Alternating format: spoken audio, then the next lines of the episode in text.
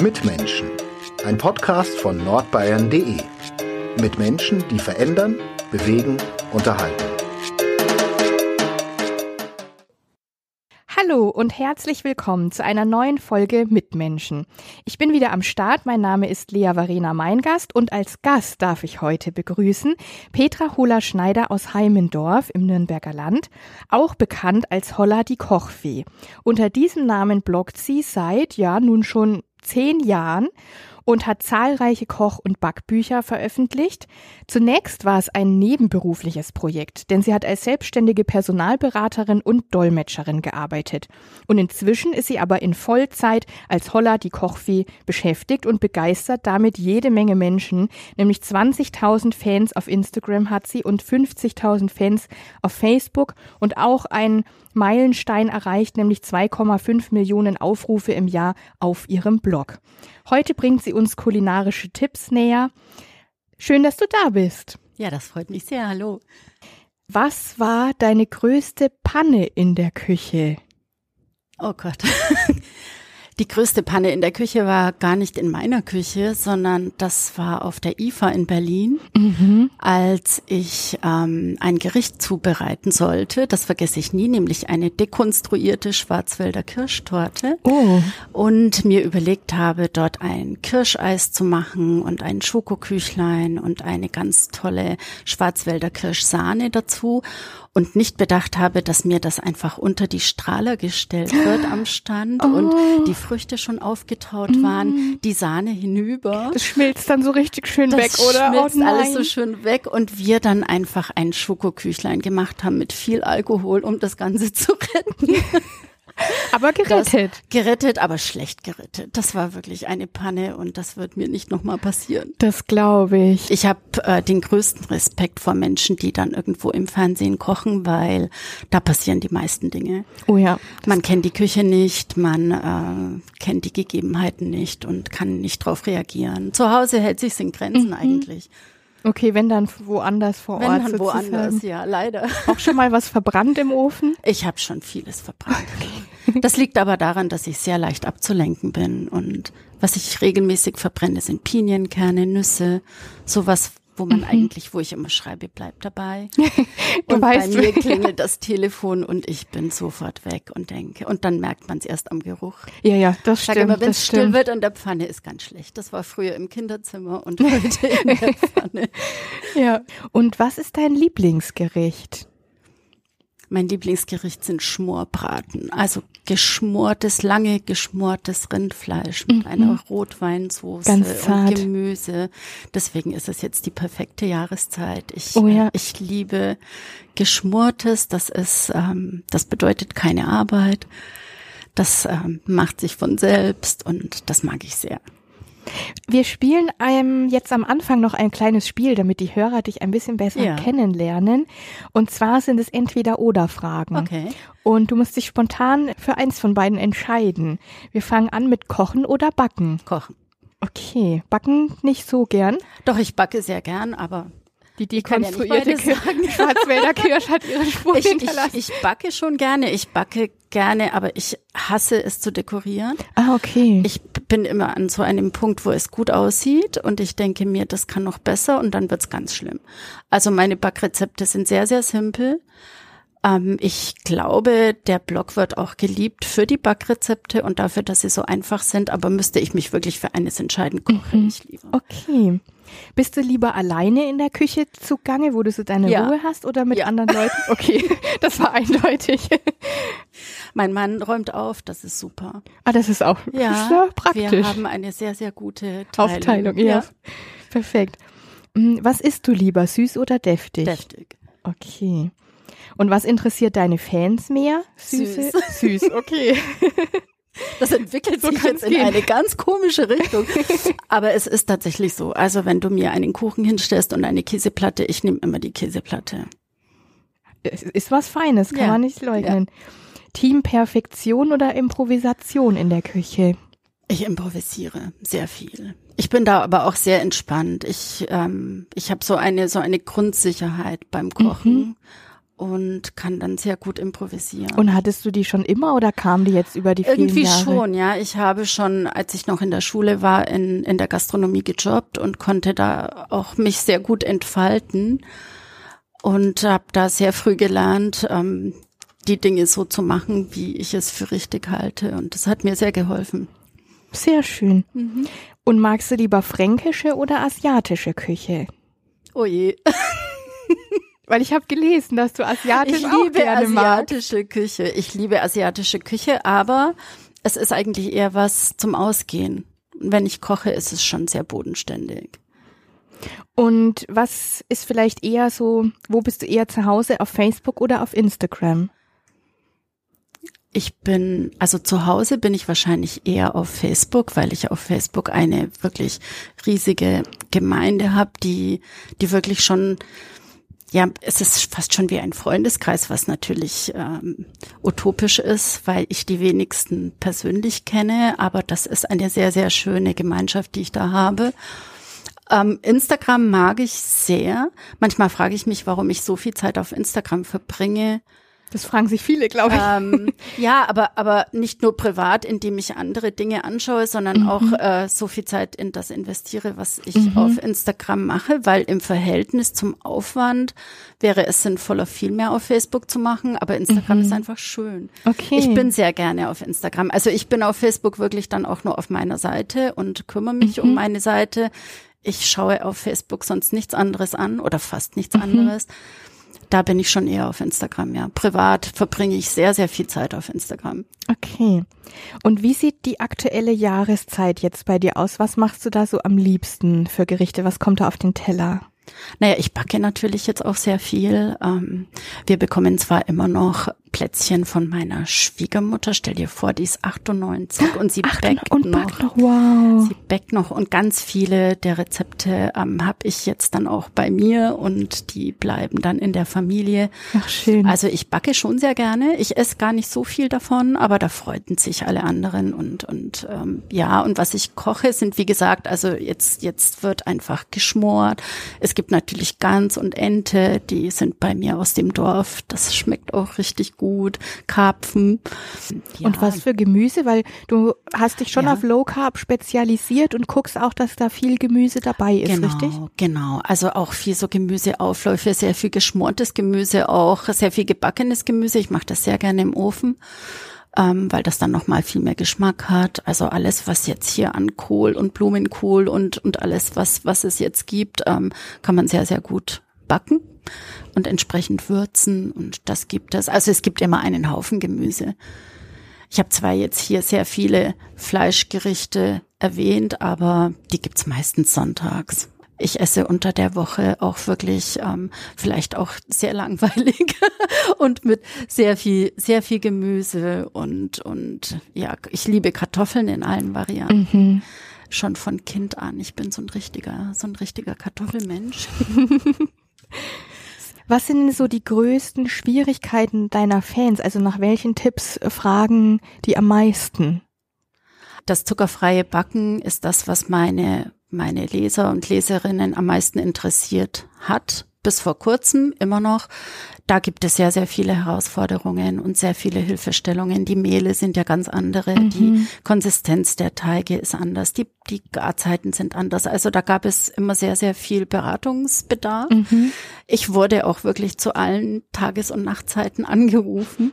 Zum Teil, wenn der Kuchen schon in der Form war. Ähm, da bin ich auch. SOS. SOS. Oder der Kuchen, der, der war vor zehn Minuten, sah der noch ganz toll aus, jetzt ist er schwarz. Das Ui. gibt's auch. ähm, genau, also das war, das war so ein Punkt, wo, wo, wo die Fragen am häufigsten kamen. Ähm, was, was es jetzt ist, das merke ich immer schon so im September kommen ganz viel Aufrufe für die Weihnachtsgans, für die Ente und für die Zubereitung davon. Ich ähm, dämpfe das alles vorneweg und äh, mache das ganz stressfrei. Und zu diesen Rezepten, da gibt es sehr viele Nachfragen. Das ist wirklich auch so, so ein Dauerbrenner Okay. bis Weihnachten. zieht sich durch. ähm, Ente und ganz stressfrei zubereitet ist, glaube ich, mein beliebtester Artikel in der Weihnachtszeit, weil es wirklich stressfrei ist.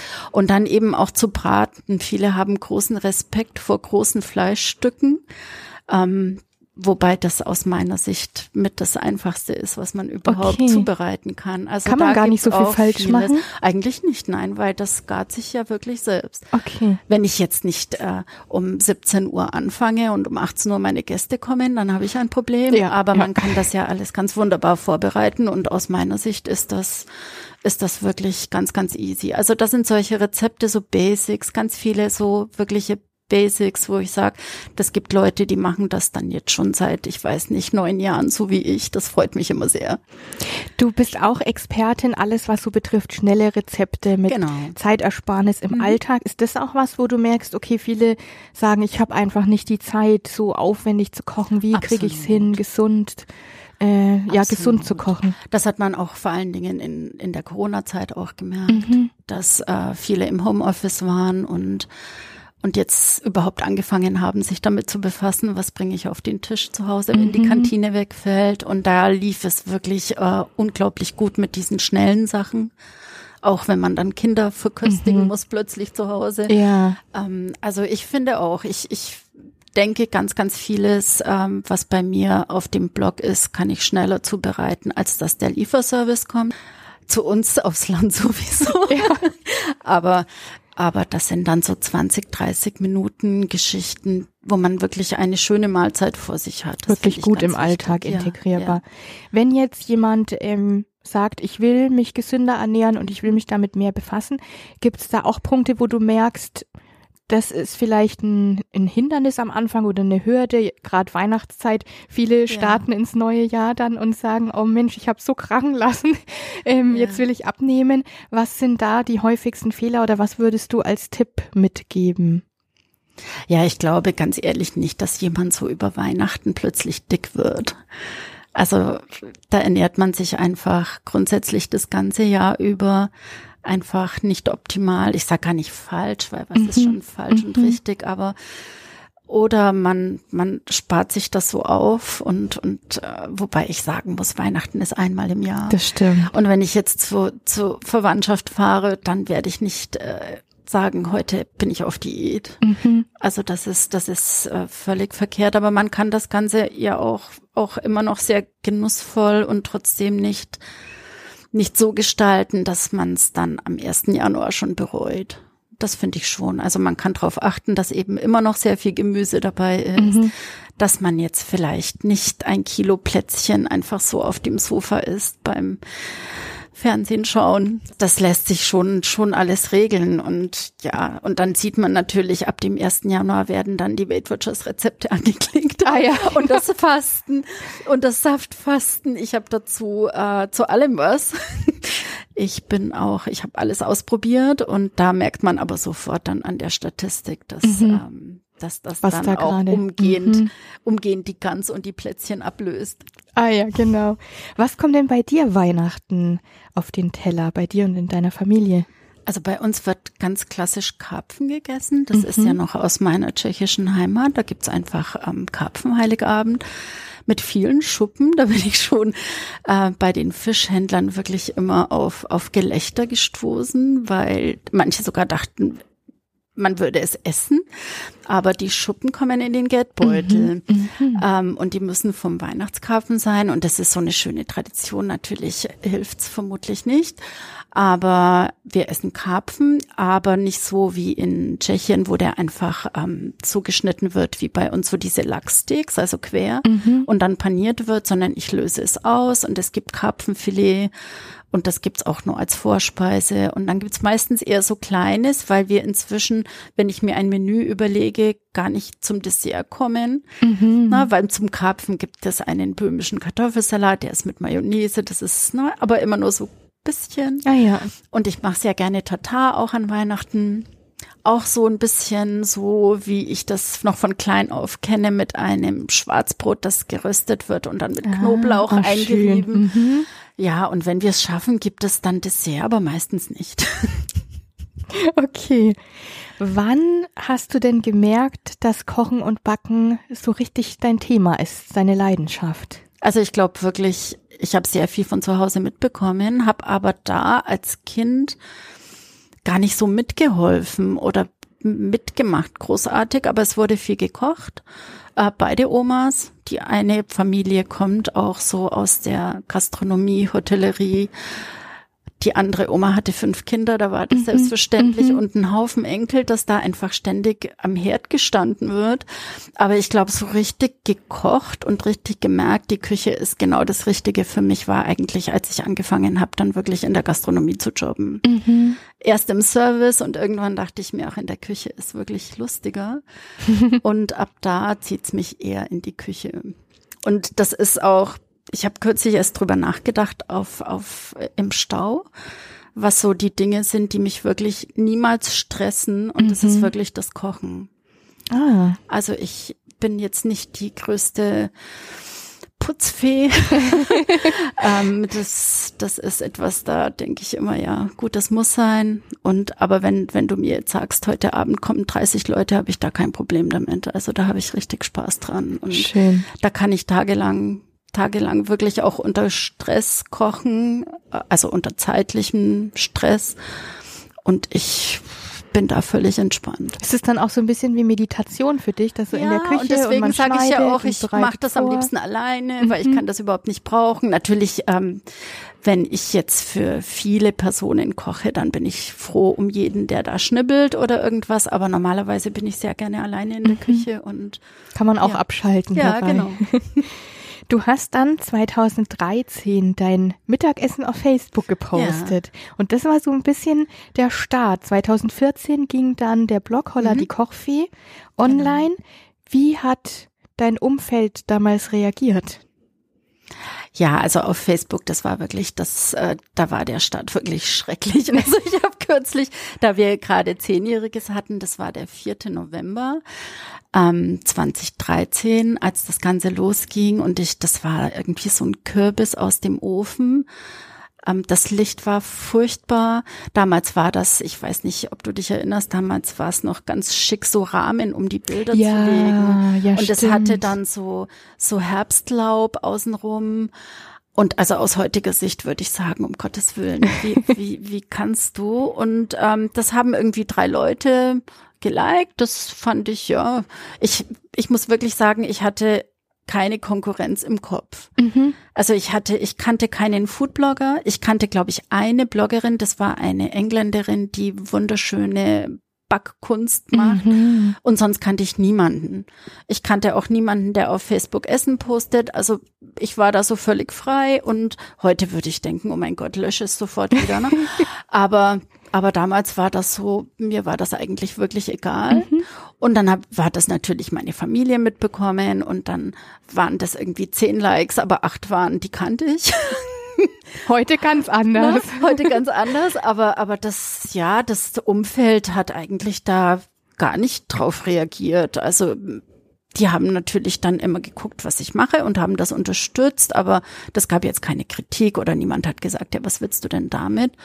War das so, dass du, dass das für dich auch so ein bewusster Start war oder war das reiner Zufall, dass du so hier und da halt mal Bilder von deinem Essen geteilt mhm, hast? Das, das war eigentlich so mein Entschluss damals auch äh, auf Zucker zu verzichten und und äh, ich hatte damals schon einiges gebacken, was zuckerfrei war, halt für mich privat. Und dann wurde ich sehr oft danach gefragt, wie und habe das dann einfach einzeln weitergegeben und dachte mir dann, naja, das äh, ist vielleicht auf Facebook ganz gut, mhm. Na, weil dann kann das jeder nachlesen. Da stand das Rezept meistens dann auch im Text noch auf Facebook dabei und das hat sich zu meiner großen Überraschung und im Nachhinein, obwohl das wirklich nicht schön anzusehen war, sehr, sehr schnell, sehr gut entwickelt auf Facebook. Also ich glaube, das war ein halbes Jahr und da waren es schon irgendwie 5000 oder so. Also das, das wow. ging ganz gut. Und ähm, so entstand dann der Blog eigentlich auch eher so aus der Not, die Dinge zu ordnen. Mhm. Ja, weil ich bin schon auch sehr zuvorkommend und sehr serviceorientiert immer noch. Und wenn mich jemand fragt, was hast du denn da vor zwei Monaten für einen Kuchen gemacht, such auf Facebook, das ist verrückt. Mhm. Ja, und da habe ich dann so viel Zeit verbracht, äh, den Leuten einfach irgendwelche Dinge herzuscrollen, mhm. die uralt waren, dass ich irgendwann gedacht habe. Es muss anders gehen. Und es war dann sozusagen ein Geburtstagsgeschenk im September 14, dann von mir an mich, ähm, den Blog einfach mir erstellen zu lassen, ja. Du machst aber nicht nur den Blog, also man könnte, wenn man liest Bloggerin, könnte man denken, ja, okay, Rezepte ausprobieren, fotografieren, die Blogposts vorbereiten und so weiter. Aber du machst noch sehr viel mehr. Du bist auch zu Kochevents eingeladen, machst Kooperationen. Was gehört da alles dazu? Was machst du alles? Ja, das fing eigentlich dann mit dem Blog an, dass einfach auch Unternehmen auf einen aufmerksam werden. Das war damals auch ein sehr großes Thema, 14, 15, 16 was heute so ein bisschen abflacht, aber dieses zuckerfreie Thema war damals mhm. wirklich ganz hoch aufgehängt. Das wusste ich auch zu dem Zeitpunkt gar nicht. Das war wirklich so meine persönliche Geschichte, weil eben in der Familie sehr viel Diabetes ähm, ist und ich das einfach vermeiden wollte. Und ich habe dann später erst gemerkt, dass das wirklich ähm, gerade ein sehr großes Thema ist. Und dann gab es natürlich Kooperationen mit Unternehmen. Also ich entwickle auch eben Rezepte mit Unternehmen mhm. zusammen, mhm. zum Teil seit vielen Jahren, zum Teil wirklich seit seit acht, neun Jahren wow. mit den gleichen.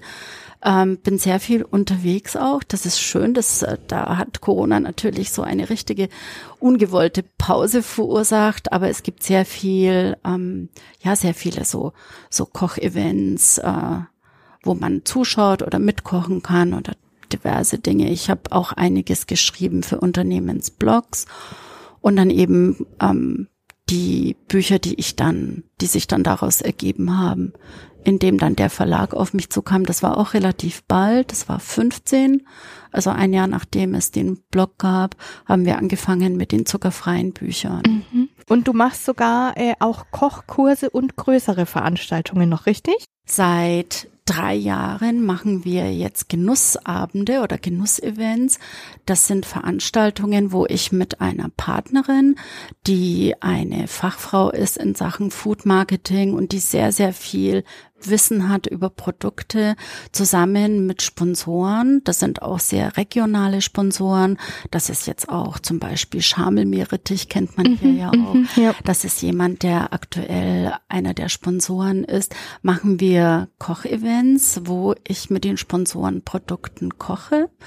Ähm, das ist leider bisher nicht hier in der Region. Wir sind da immer sehr weit weg entlang der Schweizer und französischen Grenze. Also oh. leider dann so, dass meine Follower von hier da nie dabei mhm. sein können.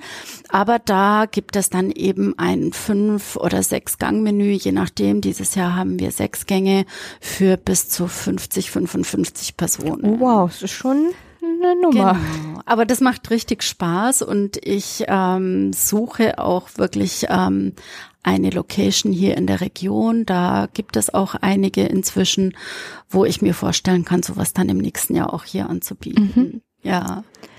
Auf welches Projekt bist du am meisten stolz von all dem, was du machst und schon erreicht hast? Ich glaube auf den Blog. Also ich bin sehr, sehr froh, dass ich einen, ja, ein, eine unabhängigen, einen unabhängigen Ort geschaffen habe, der einfach meins ist. Ja, so gerne ich auf den diversen Portalen aktiv bin, ist Toller die Kochfee einfach ähm, ein Magazin, wo ich das Sagen habe, den ich selber hoste, ähm, wo mir einfach keiner irgendwo sagen kann, das Ganze kostet ab morgen 50 Euro im mhm. Monat mhm. oder du musst dies und das. Natürlich muss man sich an Regeln halten. Das ist selbstverständlich, dass das in einem rechtlichen Rahmen sich abspielt.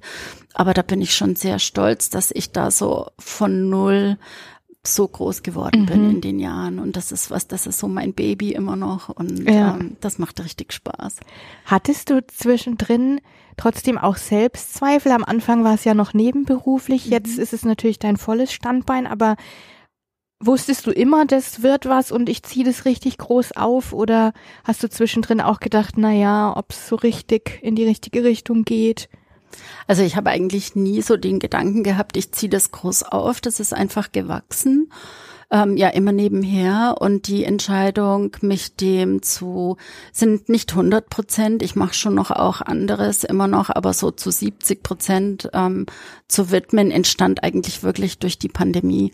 Ich habe davor sehr viel in Tschechien gearbeitet ähm, mhm. für, ich habe ja ein sehr, sehr technisches Umfeld gehabt vorher in der Personalberatung und dann durfte man natürlich auch äh, zu sehr vielen Kunden gar nicht mehr auf den Hof, sage Mhm, ich. das jetzt. stimmt. Ähm, und dann war die Pandemie auch eine Zeit, in der gerade Essen und alles, was mit Genuss und Kochen und Backen zu tun hatte, wirklich einen riesigen Boom erlebt Mhm. hat. Ja, man hat auch so viel Zeit zu Hause verbracht. Ne? Der Blog lief äh, so gut wie nie zuvor und ähm, das war dann eher so, ja, das hat sich ergeben. Ich glaube nicht, dass ich das andere aufgegeben hätte, so aktiv aufgegeben hätte. Ich habe lange darüber nachgedacht, aber so hat mir irgendwo die ja, die, die Geschichte, das Ganze abgenommen. Und inzwischen ist es aber so, dass ich auch immer noch in der Personalberatung arbeite und einige Unternehmen jetzt eben unterstütze. Ähm, das aber wirklich auch sehr mit dem Fokus auf Social Media, also dort dann Personal zu suchen. Wenn du heute auf die Entwicklung so zurückblickst, wenn du die Chance hättest, was würdest du deinem jüngeren Ich raten? Viel früher damit anzufangen. Ah, okay. Mhm. Ja, ja. Ähm, wobei das natürlich auch auch äh, nicht möglich gewesen wäre, weil ich kenne noch die Zeiten ohne Internet. Aber ähm, ich sich sehr viel weniger Gedanken auch zu machen, auch später. Also wie gesagt, am Anfang habe ich mir gar keine Gedanken gemacht. Eine, eine ganz lustige Geschichte war, dass ich, äh, nachdem der Blog online ging, ich glaube zwei Wochen später von den Bayreuther, wie heißt die Zeitung dort? Bayreuther Tagblatt? Tagblatt vielleicht angerufen wurde zu meinem Blog. Das war total nett. Und dann ähm, hat er, hat der Reporter mich dann gefragt, ja, kennst du den und kennst du den? Und ich so, ja, ja. Und dann habe ich immer so mitgeschrieben. Ich, ich habe keine Ahnung, wovon der spricht. Und das war der Uwe von High Fidelity, der ja hier in Nürnberg auch ist. Habe ich mir irgendwas hingekritzelt und habe gesehen, ach guck, es gibt sogar in Nürnberg jemanden. Also da hat, war ich wirklich völlig blank. Ich hatte keinen Schimmer. Ähm, irgendwann ist man an dem Punkt, wo man anfängt, sich zu vergleichen, selbstverständlich. das ja. ist ganz normal. Es gibt Foodblogs en masse.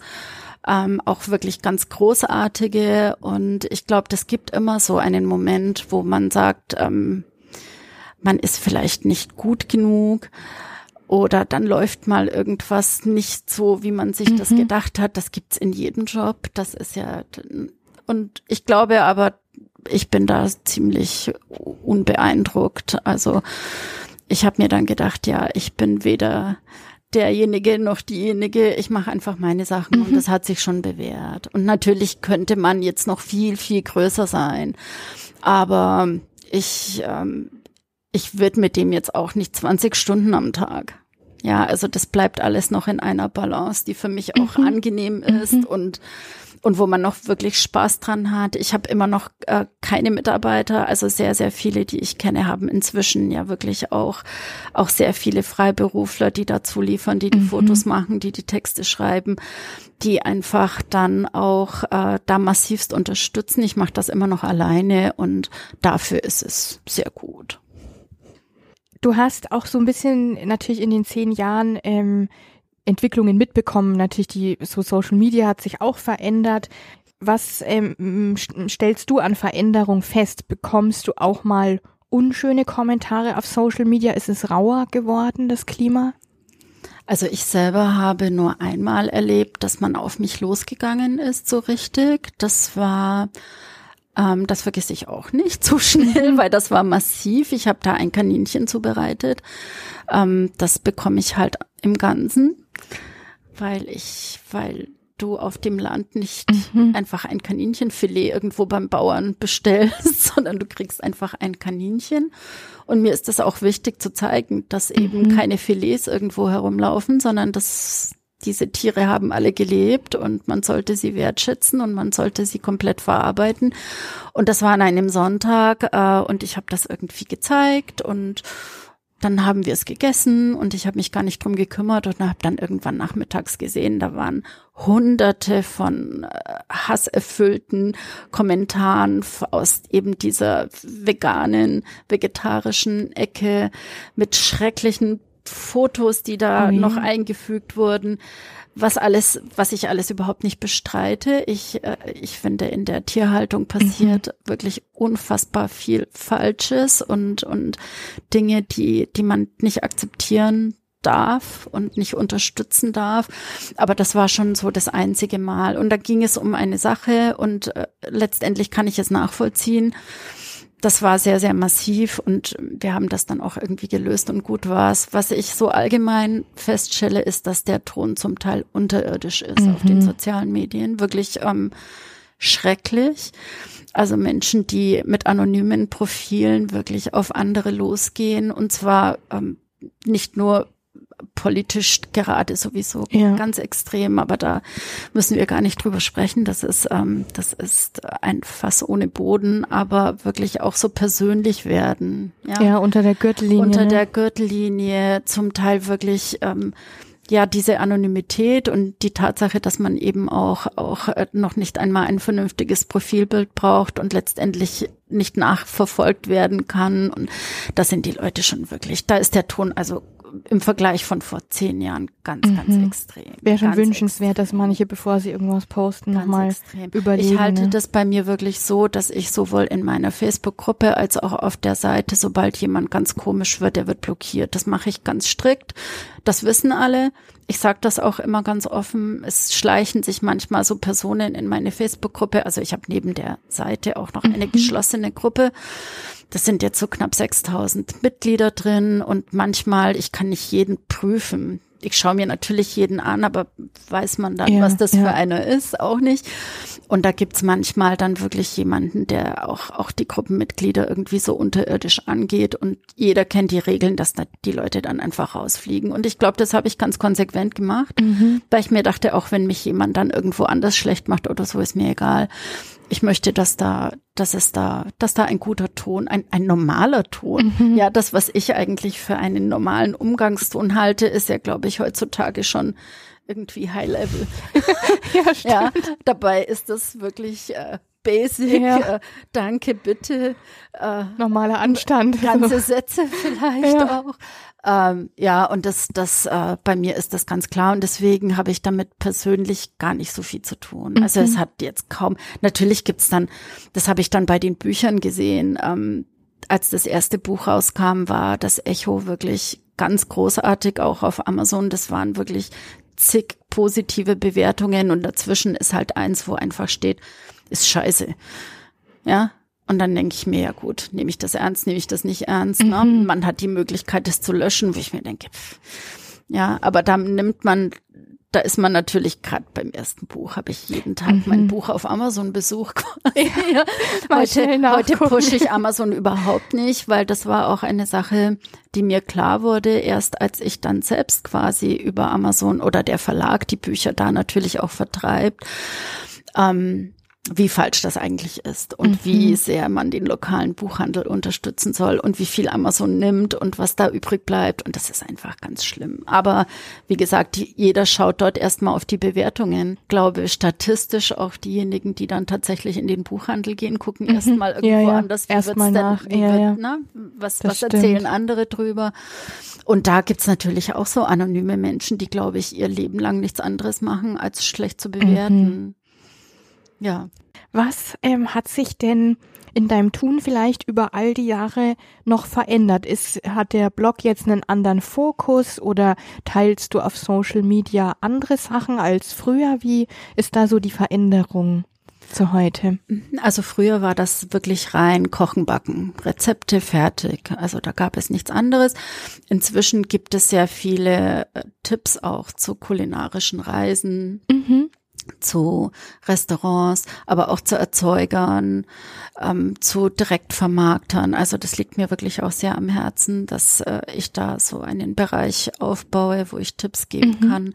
Wo kannst du unweit von Nürnberg vielleicht dann auch richtig gut einkaufen für gar nicht so viel Geld, weil wenn man direkt zu den Erzeugern geht, spart man wirklich auch in Bioqualität mhm. einiges ein. Also das ist sicher neu. Was ich auf Social Media zeige, ich zeige immer noch sehr wenig Privates bis gar nichts. Also es sei denn, wir gehen essen, dann gibt's halt das Essen, aber von mir so wirklich privat gibt's immer noch nicht so furchtbar viel. Was ist ein Projekt, das du unbedingt mal umsetzen willst oder vielleicht so ein Traum, wo du sagst, das würde ich mal noch richtig gerne machen? Ja, wir hatten vorhin drüber gesprochen. Ich würde wahnsinnig gerne irgendwie so eine Kochshow haben oder sowas. Da hätte ich richtig Spaß dran. Kochen und dabei reden. Ich weiß nicht, ob andere zu Wort geben. Das wäre vielleicht das Problem. Aber ich mache ja jetzt seit äh, im dritten Jahr dann nächstes Jahr so einen kleinen Rezept-Talk auf BR Schlager im Radio. Da sind wir live. Und ähm, das macht mir einfach wahnsinnig viel Spaß. Das ist viel zu schnell vorbei. Ich, ich, das gibt jetzt inzwischen Sendungen, da stellt man mir eine Frage und den Rest der Zeit rede ich, weil ich einfach ja, ich rede einfach gerne, so ist das leider. Und ähm, ich hätte wahnsinnig viel Spaß dran, ähm, ja, noch viel mehr auch mit Menschen zu kochen. Also zum einen mhm. wirklich ähm, ja so Kochevents auch hier in der Region zu machen. Ich habe mir mit einer Freundin überlegt, so so Abende, wo auch Alleinstehende kommen können. Mhm. Ja, also jetzt keine Singlebörse, dass man jetzt sagt, das ist jetzt hier der, der kulinarische Abend der einsamen Herzen, sowas nicht.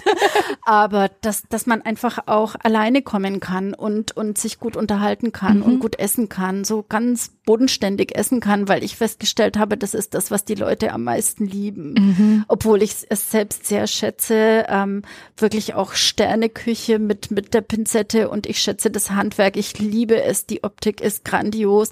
Aber ich glaube, was auch ganz schön ist, ist, dass man so an einer Tafel sitzt und hat da, hat da einfach einen, ein ganz wunderbar gekochtes, bodenständiges Essen und unterhält sich und, und kann das machen, ohne dass man sich komisch vorkommt, wenn man alleine im Lokal mhm, sitzt. Mhm, ja, oder wenn Messegäste da sind und manchmal, na, dann, dann isst man irgendwas auf dem Hotelzimmer ja. oder, oder holt sich irgendwo Fast Food und, und ich denke, es, an, an sowas hätte ich Spaß. Also mit Menschen zusammen. Ich sehe das jetzt an diesen Kochevents.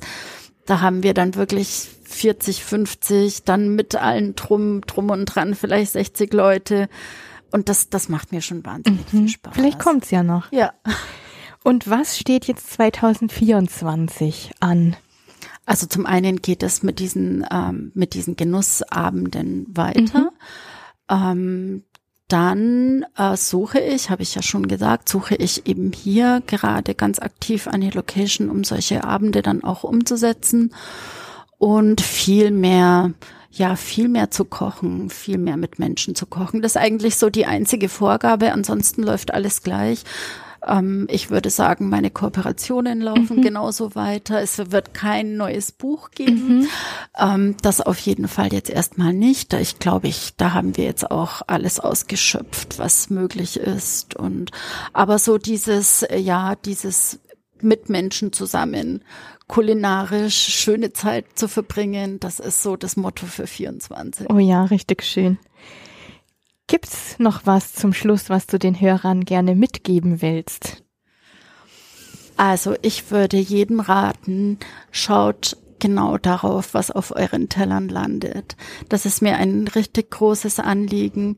Schaut vor allen Dingen bei den tierischen Produkten ganz genau darauf, wo habt ihr das her? Es gibt so viele gute Möglichkeiten. Mhm. Da muss man nicht weit reisen und da muss man wirklich auch nicht unfassbar viel Geld ausgeben, um um, wenn man Fleisch isst, auch wirklich Fleisch zu kaufen von Tieren, die, die es, das klingt immer so absurd, weil viele dann sagen, ja, aber dieses Tier liegt jetzt bei dir auf dem Teller, aber die es einfach gut hatten im Leben.